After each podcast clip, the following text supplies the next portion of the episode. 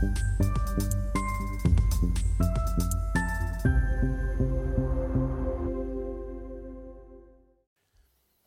Bonjour, bienvenue sur Investor TV dans notre émission euh, Idées de placement où un spécialiste de la finance, de la gestion de patrimoine euh, vient nous faire partager, enfin nous partager ses euh, idées de placement. Aujourd'hui, c'est Elena Ganem en visio que nous recevons, c'est la directrice développement de Fentum France. Elena, bonjour. Bonjour. Eh bien, commençons, si vous voulez bien, par la présentation de votre maison. Oui, avec plaisir. Euh, Fentum donc, est la société de distribution de deux maisons de gestion. On a Etenea d'un côté qui est géré depuis Luxembourg et qui gère 2,5 milliards d'euros sous gestion au travers de quatre fonds. Alors notamment donc trois fonds multi-actifs, un plutôt prudent, donc euh, majoritairement sur les obligations, un balanced équilibré naviguant entre euh, actions, obligations, mais aussi devises, matières premières, cash, ou encore Etna Dynamiche, donc celui le plus euh, agressif, le plus offensif de la gamme euh, Etenea, puisque là, on peut aller de 0 à 100 sur les actions. Et le petit dernier, qui est né en, juin 2019, qui s'appelle Esper Fund, donc là, sur de la gestion long-short alternative. Donc 2,5 milliards d'euros, 4, 4 fonds et une société 100% indépendante euh, gérée euh, depuis Luxembourg. Ça, c'est la première euh, partie. Et puis, on a une autre maison de gestion qui va nous intéresser aujourd'hui lors de cette interview, qui s'appelle MindFirst Asset Management et qui est gérée depuis Francfort.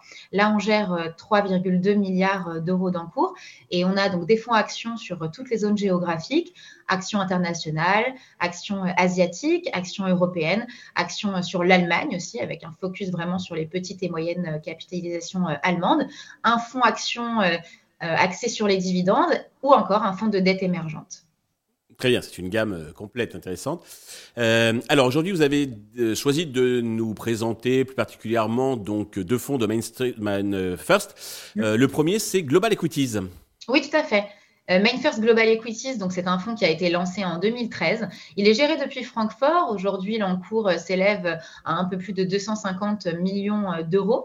Il est géré par la même équipe de gestion donc depuis 2013. c'est une équipe qui se connaît très très bien parce qu'ils il, travaillaient déjà ensemble depuis 20 ans chez Deutsche Bank et ils géraient déjà la même stratégie donc sur les actions internationales de croissance plutôt large méga cap.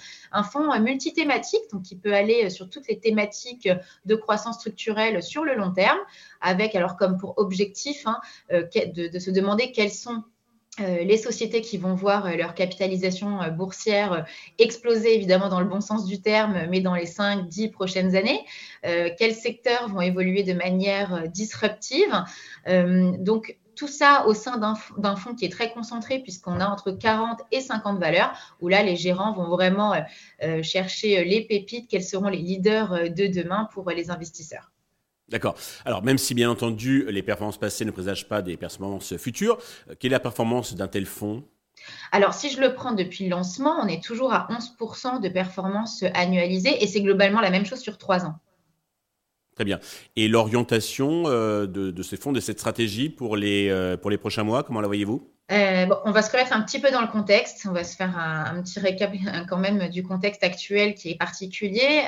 Aujourd'hui, la, pression inflationniste, elle s'estompe. On voit qu'au cours des derniers mois, on est passé d'une inflation aux États-Unis de 9 à, 6% Il semble qu'on ait enfin atteint le point culminant de l'inflation, alors que les banques centrales et les instituts de recherche revoir un petit peu quand même à la baisse les prévisions de croissance du PIB pour 2023. À côté de ça, on a eu des mouvements un peu de panique, euh, les effondrements bancaires, par exemple, qu'on a vu euh, euh, au cours des semaines dernières, Crédit Suisse, SVB ou encore Signature Bank. Ça, ça peut être aussi un espèce de, point de départ d'un revirement stratégique des banques centrales fait, l'histoire euh, récente, l'histoire euh, moderne, elle a montré que euh, l'intention de la Fed à chaque fois de réduire son bilan après une, phase vraiment d'expansion, bah, c'est plutôt une illusion parce qu'en fait, il y a toujours quelque chose de nouveau à sauver. donc, à moyen terme, ce scénario, donc inflation modérée, on va dire, et stagnation de l'économie, peut être bénéfique pour euh, les valeurs de croissance parce que justement la, la, croissance cyclique s'estompe. Donc cette rotation des styles qu'on avait eu euh, en, 2022, donc des valeurs de croissance vers euh, les valeurs cycliques et de rendement, ça pourrait s'inverser justement dans cet environnement de, baisse de taux vers lequel on est en train vraisemblablement de se, se diriger. Donc indépendamment euh, des perspectives moyen terme, euh, donc plutôt davantage axées sur la macroéconomie, euh, on a aussi des tendances fondamentales de long terme au sein de notre stratégie Main First Global Equities qui vont bénéficier en fait de cet élan croissant. Donc d'abord, on a l'intelligence artificielle et les semi-conducteurs, c'est notre ça fait partie justement euh, des thématiques qu'on a euh, au sein du portefeuille. Euh, les semi-conducteurs étant la première thématique aujourd'hui, parce qu'au cours des dernières années, donc on a été, bon, on est convaincu en fait hein, que la digitalisation de la fabrication les nouveaux développements de l'infrastructure informatique euh, et euh, le passage de, serveurs disons, traditionnels à des solutions donc, dans, le, dans le cloud seront des moteurs essentiels en fait de, croissance économique au cours des prochaines années, de la prochaine décennie. On parle beaucoup de chat GPT par exemple, OpenAI. on voit que depuis quelques années, vraiment la puissance de, calcul des processeurs est, tellement suffisante en fait pour permettre des applications euh, euh, IA de très très haut gamme. Donc c'est une tendance qui s'accélère euh, fortement actuellement. Ce que toutes ces sociétés, ces applications en fait d'IA ont en commun, c'est cette soif gigantesque en fait de puissance de calcul. Donc ça va en fait ça se traduit par une énorme demande, une demande supplémentaire de puces au cours des prochaines années et donc c'est pour ça qu'on est investi notamment sur les semi-conducteurs, ça peut être des sociétés comme ASML aux Pays-Bas, Nvidia aux États-Unis, euh, Advantest, par exemple, société japonaise, ou TSMC euh, à Taïwan. Donc ça, c'est vraiment un des, premiers secteurs euh, phares sur lequel on reste investi parce qu'on y voit aussi beaucoup de croissance potentielle. Et puis alors, je peux citer peut-être un deuxième secteur parce qu'on est aussi investi dessus, ce sont les voitures électriques. les voitures électriques, ce serait, euh, ce serait presque négligent de ne pas y être pour les prochaines années. En fait, l'année 2022, elle a, elle, a, elle a montré à quel point la dépendance aux combustibles fossiles pouvait être dangereux pour une économie. Euh, euh, l'intention mondiale aujourd'hui de soutenir ces voitures électriques, bah, elle s'est plus que jamais renforcée malgré les problèmes liés à la chaîne d'approvisionnement. aujourd'hui, les volumes de production de voitures électriques, elles ont augmenté de 60%. 60% sur 2022. Donc aujourd'hui, la situation de l'offre, elle est quand même beaucoup plus détendue, elle est quand même bien meilleure. Donc les consommateurs, ils peuvent bénéficier aujourd'hui euh, de prix plus bas, et notamment en Chine, en Europe, euh, aux États-Unis. On pense vraiment que les producteurs euh, qu'on a, nous, dans, dans, le portefeuille Global Equities, donc c'est BYD ou Tesla, par exemple, qui ne produisent que des véhicules électriques de masse en fait, et donc sont rentables sur chaque voiture euh, vendue, bah, devraient euh, être les mieux placés en tout cas pour euh, profiter de cette prochaine phase d'électrification de l'industrie automobile. Donc voilà, par exemple, deux secteurs, trois secteurs, l'intelligence artificielle, les semi-conducteurs ou encore les voitures électriques, qui nous plaisent et qui effectivement sur lesquels on est très confortable pour les prochaines années, pour les années futures. Parfait. Alors, un deuxième fonds que vous avez choisi de nous, présenter également, donc c'est toujours euh, Main First, et c'est le Top European IDs. Alors, quelle est la stratégie et l'objectif de ce fonds alors, euh, Top European IDs est géré par une toute autre équipe de gestion, donc sur les actions euh, européennes, toute taille de capitalisation.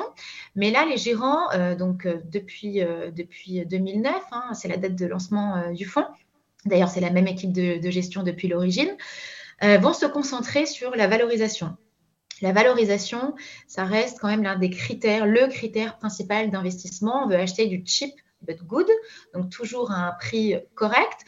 Et aujourd'hui, on a un focus sur les petites et moyennes capitalisations. Euh, il faut savoir qu'aujourd'hui, on a une décote immense entre euh, déjà les actions européennes et euh, les actions américaines, une décote de l'ordre de autour de 30% sur un PER à 12 mois et c'est sensiblement la même chose sur 24 mois. Donc, en termes de valorisation, il y a des choses très intéressantes, il y a des opportunités.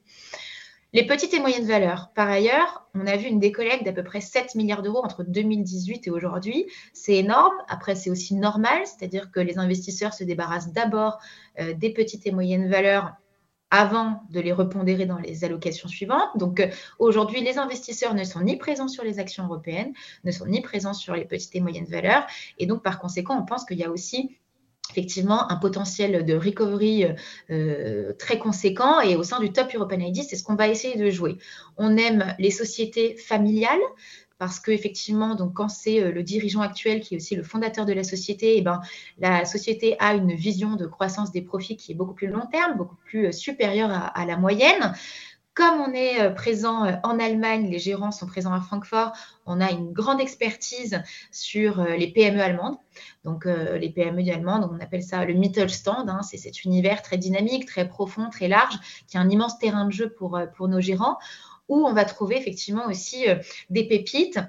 Alors, souvent sur des marchés de niche, on a des sociétés qui sont présentes dans des environnements peu concurrentiels et qui, grâce à cela, arrivent à, à préserver leur marge, euh, et assurer le bon dégagement des flux de trésorerie. Donc, si on prend des entreprises familiales euh, et des sociétés donc sur des marchés de niche, on a euh, généralement les meilleures conditions aussi pour générer du rendement pour les investisseurs. Mais là, c'est vraiment une question de stock picking.